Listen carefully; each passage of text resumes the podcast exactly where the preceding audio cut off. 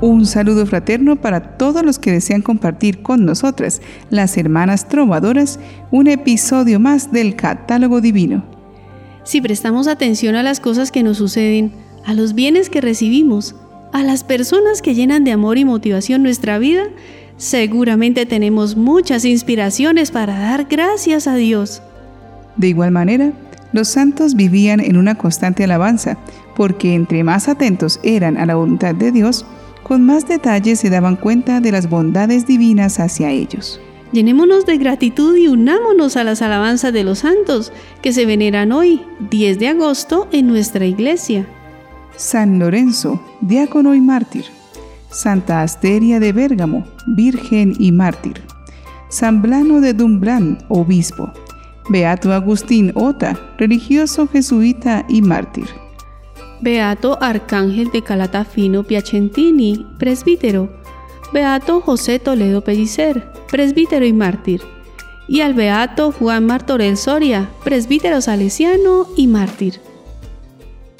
La historia de hoy narra de la vida de un hombre muy espiritual que atravesó muchas etapas en su vida de servicio a Dios y es recordado por su gran testimonio del amor de Dios, despertando la conversión de muchos fieles.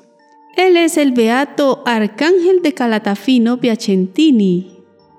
Arcángel nació hacia el año 1390 en Calatafimi, Sicilia, en Italia, y fue un descendiente de la noble familia Piacentini o Piacenza. Desde niño dio muestras de particular piedad e inclinación por la soledad, de suerte que a nadie extrañó que siendo aún muy joven, abandonara su hogar para vivir como ermitaño en la soledad de las montañas. Arcángel se fue a vivir a una cueva, no lejos de la iglesia rural de Santa María de Lluvino, donde se le atribuyen frecuentes visiones de la Virgen María que se le aparecía desde arriba mientras oraba. A medida que se difundió la noticia de las apariciones y milagros, el lugar fue siendo cada vez más frecuentado por curiosos y fieles y sus familiares acudieron allí para convencerlo de que desistiera de sus intenciones. Es tal su vida de austeridad, oración y penitencia, que aunque estuviera muy aislado, lo buscaban numerosas personas para conocerle y para recibir su bendición o un consejo. Esta afluencia de gente aumentó cuando corrió la noticia que el ermitaño obraba milagros. A Arcángel le contrariaban tantos visitantes, pues su caridad le movía a atenderlos, pero su humildad le hacía considerarse incapaz de ayudarlos.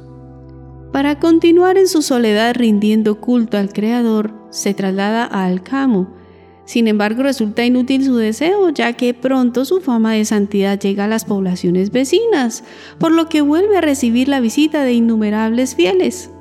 Fue entonces que Arcángel se enfrentó al dilema de permanecer aislado en oración o acompañar a los fieles y auxiliarles en sus necesidades espirituales y materiales, pues los vecinos del lugar le hacen una petición muy especial.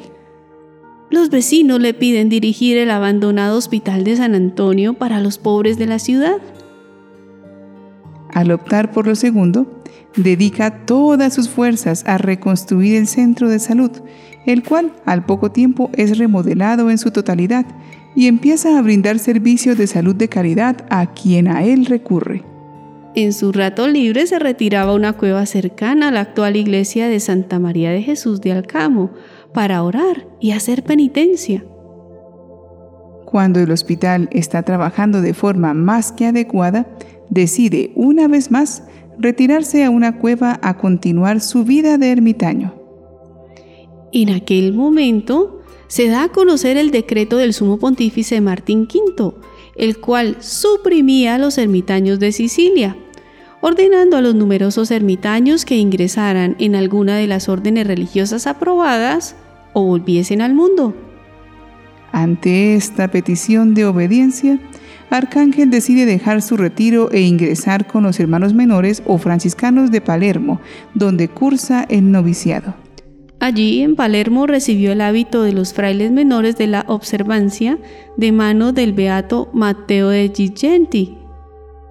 Después de su profesión, fue enviado al hospital de Alcamo para establecer ahí un convento de su orden, el monasterio de Santa María de Jesús, anexo al hospital por él reconstruido. Arcángel vivió en toda su pureza y austeridad primitiva la regla de San Francisco. Por su vida llena de virtudes, es electo ministro provincial en la orden, labor en la que destaca. Sin precisarse fecha, se ordena sacerdote y continúa su ejemplar vida plena de oración, austeridad, penitencia y servicio al prójimo. Sus dotes de orador le llevan a recorrer gran parte de su país, cuando logra la redención de pecadores y la conversión de muchas almas. Arcángel tenía el don de milagros y profecías. A lo largo de su vida, fue tan humilde de corazón que deseó ardientemente que nadie lo conociera. En el ejercicio del cargo pudo prestar ayuda al beato Mateo, quien había renunciado a la sede episcopal de Agrigento y había sido expulsado del convento de Alcamo por el sucesor de Arcángel. Arcángel entrega su vida al Creador el 10 de abril de 1460, consumido por la penitencia y el trabajo en favor de las almas.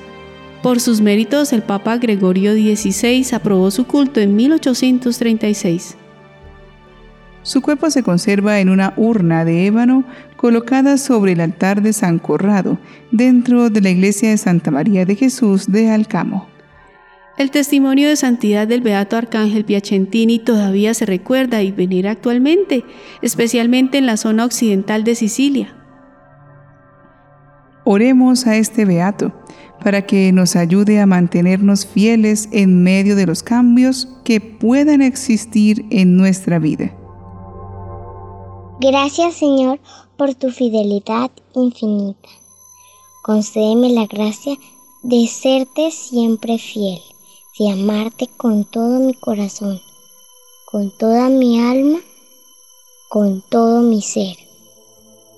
Envía tu Espíritu sobre mí, Señor, para que sea capaz de abrir el corazón y cambiar lo que deba ser cambiado, para abrir mi corazón en la oración y conocerte más, para aumentar mi deseo de amarte más, de tener una experiencia más íntima de ti.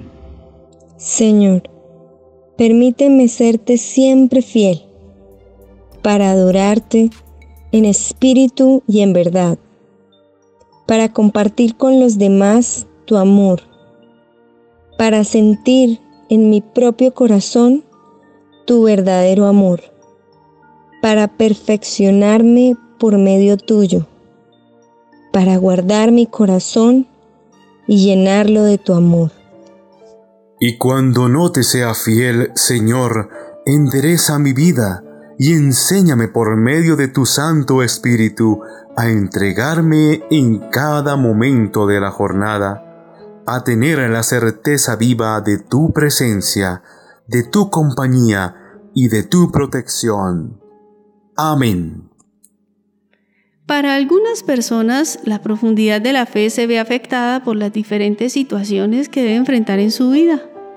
Pueden influir su modo de trabajar, las personas que lo rodean, el estado de su salud, las facilidades de las atracciones del mundo o las dificultades para vivir experiencias de oración y caridad.